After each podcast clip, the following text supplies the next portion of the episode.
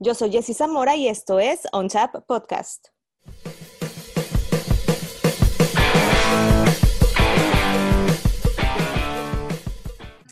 Bienvenidos a una temporada más de On Tap Podcast. Muchas gracias a todos los que están al pendiente de este su podcast cervecero favorito.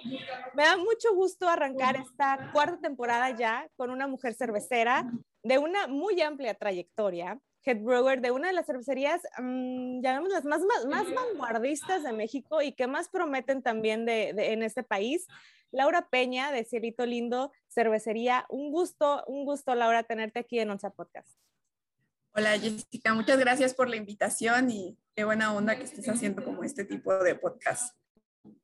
Oye, no, no, no he tenido en este podcast eh, tantas mujeres invitadas como me gustaría, pero de las, las pocas que he tenido, la verdad es que digo, todas las mujeres cerveceras son de aplaudirse y las que he tenido en este podcast, wow, han sido de una trayectoria, Laura, súper súper eh, de aplaudirse, súper de, de, reconocerse. Digo, y obviamente pues tú eres, tú eres una de ellas, estás enfrente de una cervecería que yo, que, que está, es muy prometedora, ha estado haciendo chévere muy, muy, muy, este, muy padre.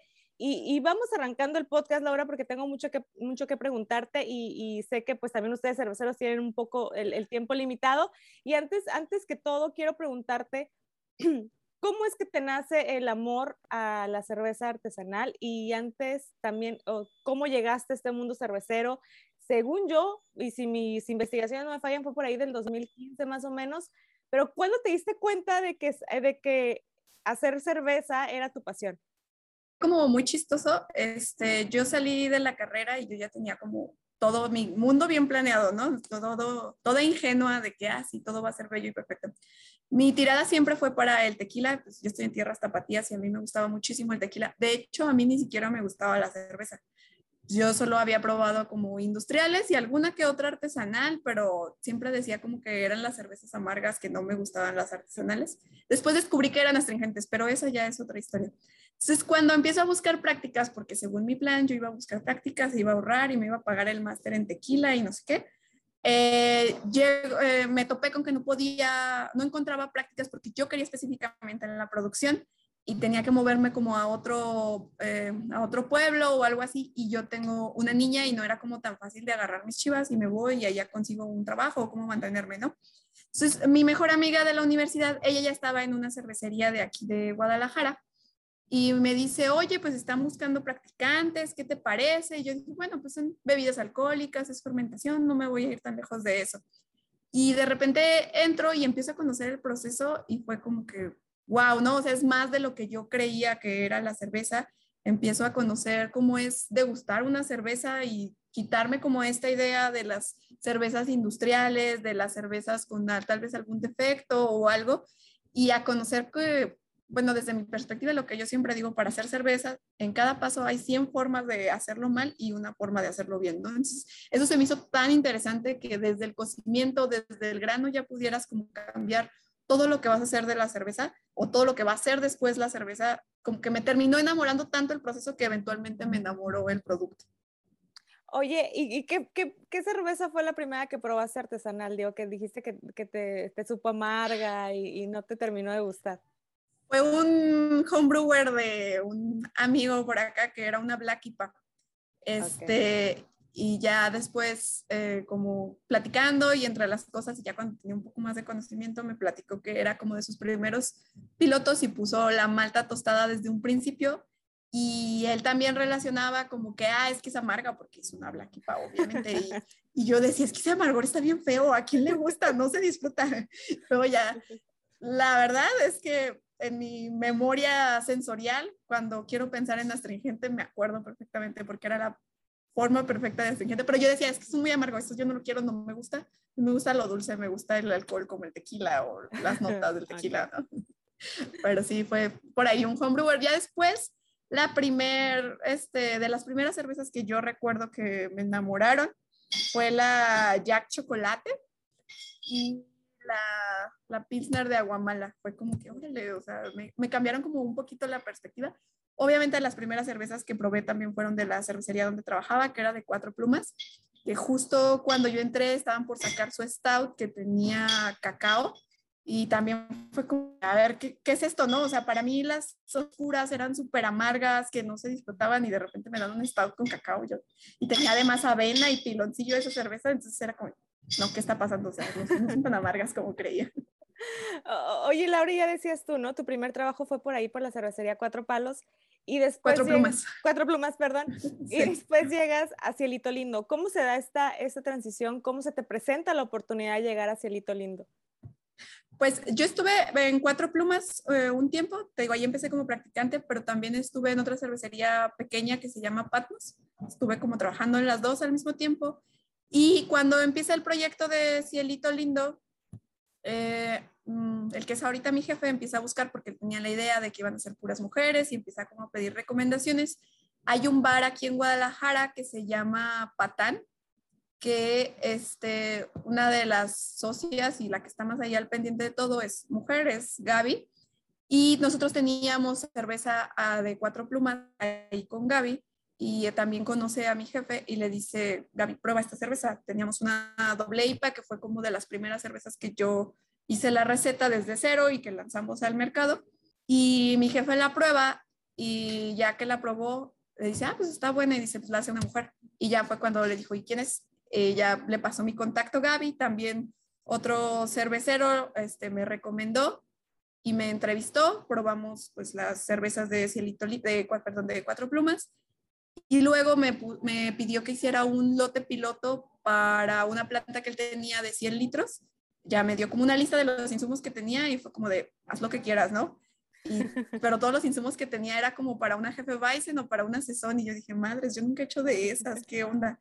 En ese tiempo tenía como tres años desde que había entrado a, este, a Cuatro Plumas y tenía como más de un año a cargo de la cervecería, entonces así como que sesión y jefe Bison y no son estilos que se consuman mucho aquí en Guadalajara, ¿no? Y dije, pues ni modo, va, dale con la sesión. Ya hicimos su cocimiento, el cocimiento, estuve ahí revisando la cerveza y pues fueron casi un año de estar ahí como duro y dale hasta que eventualmente me ofreció ya entrar uh, oficialmente a Cielito Lindo. Oye, ¿y cuál es el principal reto, Laura, al que te has enfrentado de estar al frente de una cervecería como es esta Cielito Lindo? El principal reto, uh, número uno, el de ser mujer y ser tan pequeña y aparte me veo más chiquita, o bueno, eso es lo que dicen, yo no me siento pero era cuando recién inicié, yo no tenía tanto que lidiar con muchas cosas de las que empecé a lidiar acá. Este, entonces, empiezo a toparme como con ingenieros, dueños de algún, algún proveedor o algo y luego, luego desviaban como la mirada, ¿no? Así como que tú no, tú estás aquí como casi, casi como secretaria o algo. Entonces, de los primeros retos que yo me enfrenté era como el hacerme escuchar, el, este, yo estoy aquí porque sí, o sea, yo no sé de producción y tal vez de producción, más, yo no sé de eh, construcción, por ejemplo, pero yo sé de producción y sé lo que vamos a necesitar, sé este, qué se va este, a instalaciones o de los arranques de los equipos. Me llegó a pasar como no, pues e, ella que no, o sea, ella no sabe o incluso alguna firma para algún arranque eh, no querían que yo les firmara, querían que les firmara mi jefe, que es el dueño, y ya llegaban con mi jefe y el otro así como que, pero yo, ¿por qué? Yo no revisé la instalación, ella tiene que firmarlo, ¿no? Entonces, el principal es el hacerte escuchar y pues suena muy feo, no debería de ser así, pero el ganarte el respeto de con los que estás trabajando y que te tomen en serio fue de los mayores dolores de cabeza cuando entré acá y, digo, sigue siendo un tema un poquito a lo mejor complicado, ¿no? Para, para la mujer, el, el, como tú dices, ¿no? El hacerse escuchar en una industria en la que pues ya hay paridad, ya vemos cada día más mujeres profesionales en, en, cuanto al tema de la cerveza. Y era un tema que quería tocar yo también, Laura, y qué bueno que lo sacaste, lo sacaste a colación, porque hoy en día sigue siendo complicado, Laura, abrirse camino, hacer carrera en la cerveza artesanal siendo mujer. Sí, no creo que precisamente ya exista la paridad de género en la industria, la verdad. Este, y yo sí eh, creo que sigue habiendo mucho problema. Este, tan solo me acuerdo mucho de una colaboración que hicimos que se llama de las hermanas, que fue con Tucson y México. Este, entre los comentarios antes de que siquiera probaran la cerveza, era como de que no, seguro se las hizo un hombre. Yo no conozco a ninguna mujer que haga cerveza y era como de, dude, yo te conozco a ti y tú sabes que yo hago cerveza. Este, mucho te topas como con el, ah, el machismo de que siempre sale a la luz comentarios como de que ya cogiste con alguien o algún güey que de que, ay, yo ya me la cogí y es como de, ¿y eso qué tiene que ver? ¿No? O sea, ¿eso qué tiene que ver con la policía o qué tiene que ver con, con lo que sea o comentarios de las razones por qué llegas a donde estás? Este, siento que sobre todo estás como, o bien a la perspectiva de esperar a que la cagues, esperar a que algo salga mal para decir, ah, ya sabías que son puras mujeres o etcétera, ¿no?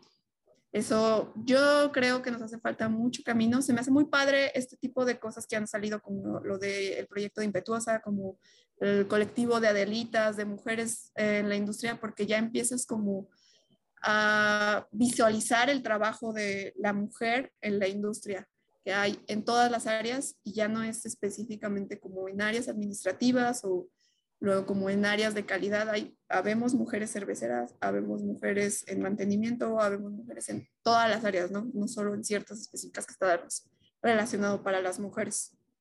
Y, te digo, ¿no? Y hago, hago hincapié en que es un tema complicado que no debería de existir y que no deberíamos de pasar ninguna mujer en ninguna, en ninguna profesión. Tener esos comentarios de seguramente llegó a ese puesto por X razón, porque conoce a fulanito, por cualquier cosa. Y, me viene a la mente una, una parte en la que en un episodio de, me parece que la segunda temporada que tuve aquí en OnChap, eh, tuve la fortuna de platicar con Elsie, una colombiana que es una eminencia en Estados Unidos en cuanto a calidad y ella me decía, uno como mujer a veces también por evitar ese tipo de comentarios tiene que estudiar y tiene que prepararse al doble para poder evitar ese tipo de comentarios y, no, y no tener la, o sea, no, yo soy estudiada, yo tengo más reconocimiento, yo tengo más estudios y es, o sea, está padre por la parte de que uno querer sobresalir, pero está a lo mejor mal por la finalidad en lo que uno como mujer lo podría hacer, de, pues para evitar ese tipo de comentarios. Sí, exacto. Justo este, ese tipo de comentarios como el que siempre tengo en la cabeza de que es feo, pero justo en, el, en la etapa en la que estamos, creo que como mujeres nos tenemos que esforzar el doble y sacar papelitos, porque va a haber, estamos versus, no sé, dos contrincantes, pero tal vez tú tienes un papelito y va a ser lo que te va a diferenciar y no te van a, y te va a dar una desventaja el que seas mujer, pero si ya tienes el papel, creo que siempre es mejor. Y aún así hay gente que no cree. Lo platicaba alguna vez con una chica que también está en la industria de, hablábamos del tema del mansplaining y le digo que me he topado con homebrewers que tienen menos de un año que me quieren llegar a explicar cosas bien básicas que te das cuenta que no entienden, pero me están explicando y yo así de, ok, este, gracias, pero estás mal, ¿no? Y el, justo el señalar y a veces pues caemos gordas y no importa, pero hay que señalarlo y hay que decir que está mal porque si no, nunca lo ven, de verdad. En algún chat de cerveceros, este, alguna vez dicen, un dueño de una cervecería dice de que no, es que, pues claro que no existe el machismo en la industria. De hecho, creo que hasta Pink Boots ya, ya se deshizo porque ya no hay nada de machismo. Y yo, ¿qué? Pues obviamente tú vives en otro planeta porque eso no es cierto. O sea, nada que ver. Y, y, digo, eh, Laura, eh, sería un tema que nos podría llevar más de un, un episodio de podcast, ¿no? Pero eh, digo, y es un tema que, como dices tú, afortunadamente con Adelitas, con Proyecto Impetuosa, con muchos otros colectivos de mujeres, se está tratando de, de, de disminuir esa, a lo mejor esa, esa parte de discriminación de la mujer en la industria de la cerveza artesanal. Pero, ¿qué consejos tú, Laura, podrías darle a una mujer que quiere profesionalizarse y que quiere hacer carrera en la cerveza artesanal en México? Ok, sí, el que siempre doy y es el que este, estoy de acuerdo con esta chica colombiana que decías, es estudiar. Ah, al final, tristemente tenemos que esforzarnos el doble, pero si tú sabes, puedes entrar y sobre todo algo que a veces nos hace falta mucho a las mujeres por nuestra cultura es la seguridad. Estar seguras de que sabemos. A veces sabemos muchísimo y como que no nos damos cuenta de qué tanto sabemos y esta misma inseguridad se proyecta, ¿no? Entonces, siempre bien seguras de lo que sea y suena muy feo, pero de si no sabes algo, dices sí y al rato lo investigo. Siempre, justo de la cerveza, lo padrísimo es que hay muchísimo conocimiento regado por todos lados, así que papelito, probar mucha cerveza y la seguridad creo que son como una buena triada para estar en este mundo. Oye, Laura, y afortunadamente estás en un proyecto ahorita en una cervecería en la que se le da su lugar a la mujer, en la que según yo y según lo que investigué, es una cervecería que también tiene a muchas mujeres trabajando en, en diferentes áreas. ¿Qué me puedes contar de Cielito Lindo más allá de esto que también busca que la mujer siga abriéndose camino en la cerveza? Sí, pues no es de muchas áreas, es en todas las áreas. Cielito Lindo está 100% operada por mujeres. El único que hombre acá es el dueño, pero en toda el área de todas las áreas estamos puras mujeres. Eh, justo buscamos como darle lugar a la mujer, eh, apoyamos mucho el tema como de que seguir capacitándonos, eh, buscamos diferentes cursos y además queremos hablar también, que nuestro trabajo hable, ¿no? De la calidad. Nuestro eh, equipo es de los mejores de todo el mundo. Uh, actualmente la cervecería, hasta donde tengo entendido, es la más automatizada de todo el país. Y va a ser, nuestra capacidad planeada es de la más grande de todo el país. Eh, por la misma tecnología, nuestro brew house es de 3.500, pero en máxima capacidad puede llegar a producir 35 mil litros en 24 horas, que eso nos da una producción anual de 9 millones de litros al, al año, valga la redundancia. Pero buscamos sobre todo la calidad. Siempre todo es enfocado en la calidad, hacer el mejor producto con los mejores recursos para poder en algún momento ser como la cervecería, ¿no? Como en este tema del turismo cervecero que digan, es que si vas a Guadalajara tienes que ir a Cielito Lindo por, porque la cerveza está increíble, porque el lugar está increíble, nuestra planta es visitable, eventualmente vamos a tener un beer garden. Y también los sueños van hasta que México se voltea a ver porque está Cielito Lindo, que hace muy buena cerveza, entonces es como de, no solo es si estás en el país, de si estás en Estados Unidos, que tienes que ir a Guadalajara a conocer Cielito Lindo. Ya empezamos un poquito con eso por el equipo que tenemos, ¿no? Ya hay algunas eh, cervecerías de otros países que nos ubican por el equipo, pero esperemos ya pronto sea por toda la cerveza. Apenas empezó la venta en septiembre del 2021.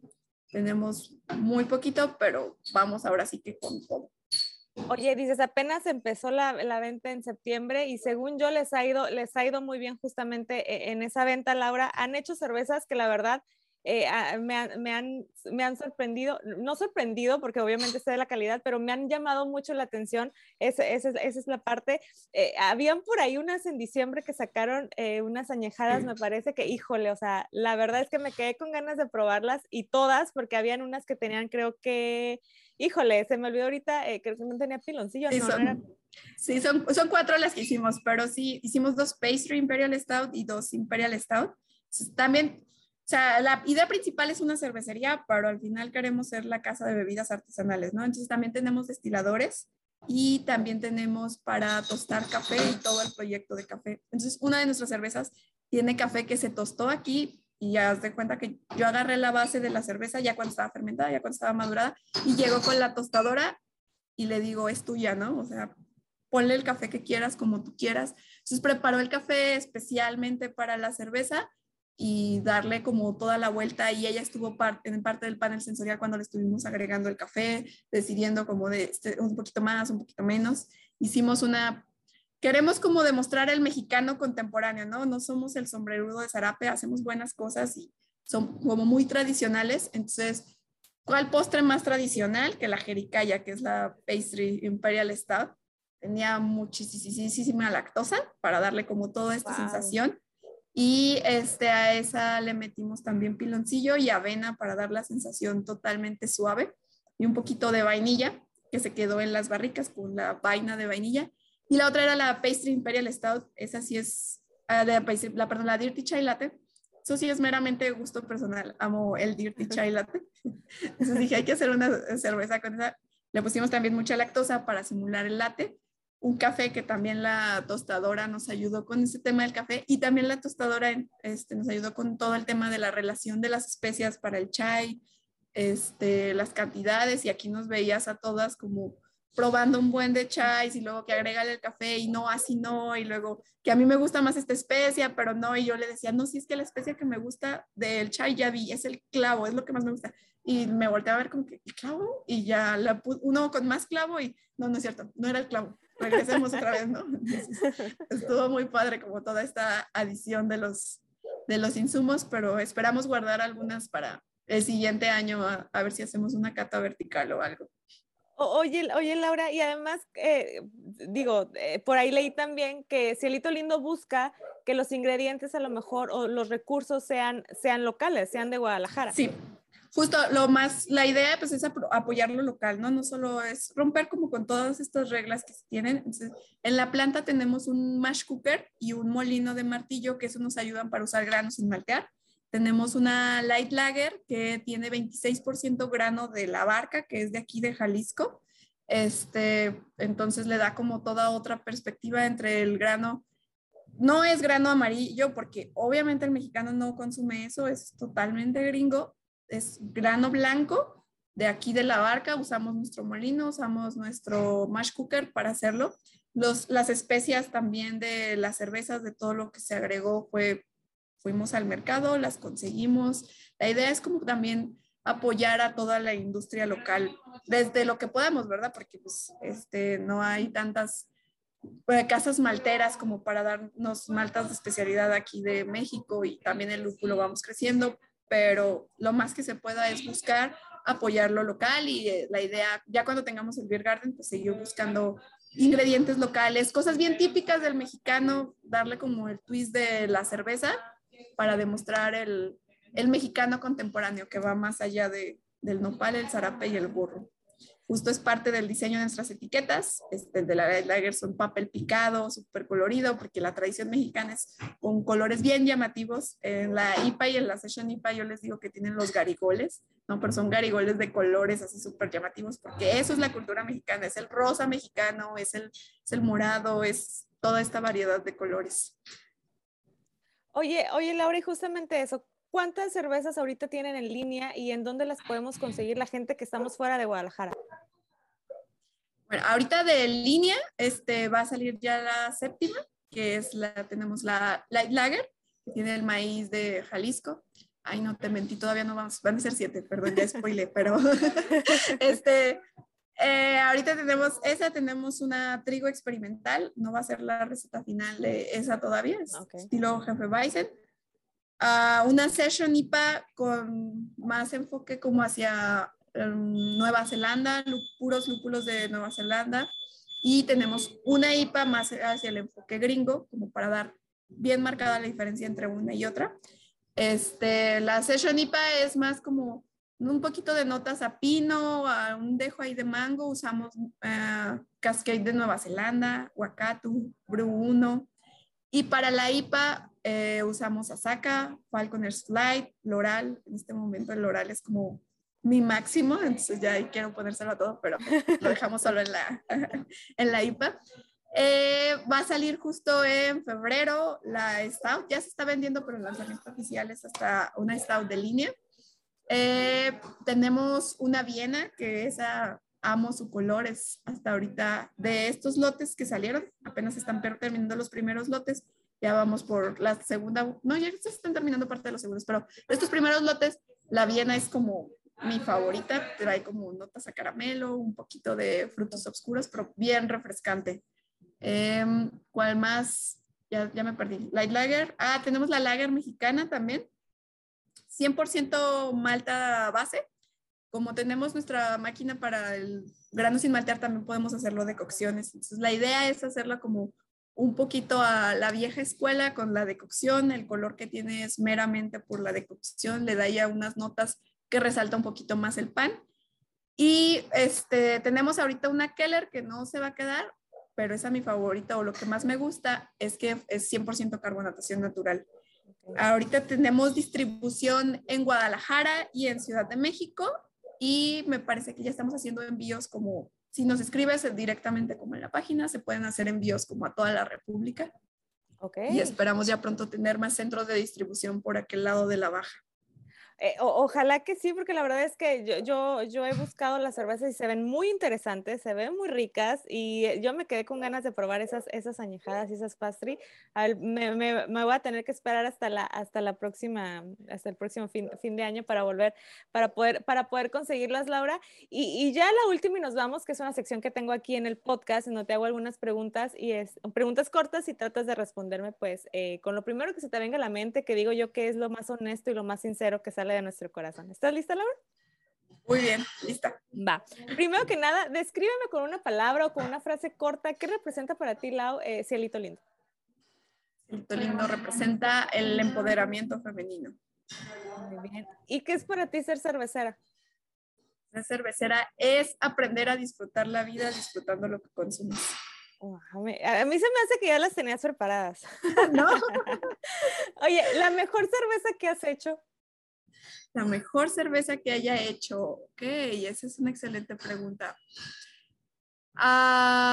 yo creo que la que hasta ahorita podría decir es las Imperial. La, entre la Jericaya y la Bourbon son las que más me encantan. Híjole, toda, me doy de topes en la cabeza por no haberlas. Oye, ¿y con, quién te gustaría hacer una colaboración? ¿Con quién me gustaría hacer una colaboración? ¿A ¿Nacional o internacional? Eh, podría ser nacional y otra internacional. Ok, nacional. A mí siempre me ha gustado muchísimo el proyecto de Wendan. Yo soy súper fan. Cada que voy a Ensenada es parada obligada de un día en el, este, ahí en su Beer Garden. Está increíble. Además, admiro muchísimo a Diana también que está ahí. A internacional, ah, pues depende admiro mucho el proyecto de Logic, de todo su proyecto de Barrel Age. Sería increíble este, con todo este tema, pero también fan, fan, fan de Mikel Backhaven. Mi crush es Aaron. Alguna vez me tocó conocerlo y así como que, hola, ¿qué das un. Oye, ¿tienes algún otro hobby además de la cerveza?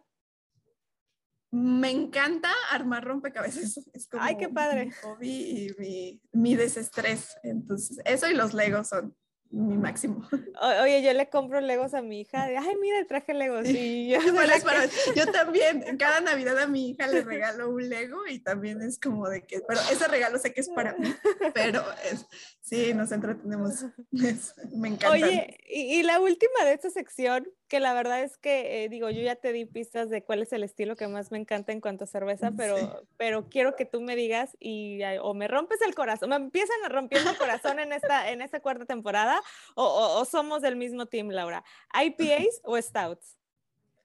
Stouts. Eso, eres de las mías, súper bien, súper bien. Sí, es un estilo que a mí me encanta mucho y me encanta estar prueba y prueba Stouts, es como de... Sí, la verdad, o sea, me gustan mucho las, las IPAs, pero siento que puedes esconder muy fácil los defectos, a menos que sea oxidación, ¿verdad? Pero las Stouts traen como un trasfondo más profundo en cuanto a las maltas, la mezcla de los lúpulos. Eh, oye, Laura, ha sido la, verdad un placer platicar, platicar contigo. Cuando, cuando me dijeron, tienes que entrevistar a, tienes que tener en tu podcast a Laura dije, ah, vamos a, dije, wow, no, sí, ¿por qué no la había tenido, no la había tenido aquí en el podcast? Muchas gracias, Laura. La verdad es de, de aplaudirse eh, tu labor, de estar al frente de una cervecería que promete mucho y que está haciendo muy bien las cosas, que empezó como que, no, vamos a empezar, ahora le vamos. Y como tú dices, ¿no? Es súper vanguardista, tienen un equipo de, de primera y muchas felicidades por esta, por esta labor, por estar a cargo de esta cervecería. Muchísimas gracias a ti por la invitación, de verdad, este, no conocía tu podcast y de repente Josué me platicó de él y empecé a escuchar y dije, órale, qué padre, está como toda la idea, me encanta como este movimiento de cultura cervecera y empezar a cambiar el chip de lo que es una cerveza industrial, ¿no? O sea, hay un chorro de cervezas en, de todos los estilos, sabores y colores que hay que enseñarle al mundo. No, y aparte no, no creo que nos hace falta luego tiempo para probar todas las cervezas. Y luego cuando dices, ya salió otra, ya salió otra, y es como de, ¡ah, caray! Sí, no me aguanta. Sí, pero muchísimas gracias, Laura. La verdad es que ha sido fabuloso tenerte en este arranque de cuarta temporada de Oncha Podcast. Muchísimas gracias. Esta es tu casa y espero muy pronto visitar Guadalajara y visitar Cielito Lindo. cuando estés por acá avísame y te, te doy un tour por la planta y también por algunos lugares acá de cerveza artesanal. Perfecto, anotadísimo entonces, Laura. Muy Muchísimas gracias. Muchas gracias a ti. Esto fue On Chat. Yo soy Jessie Zamora y nos escuchamos dentro de 15 días con otro gran invitado ligado a la cheve artesanal.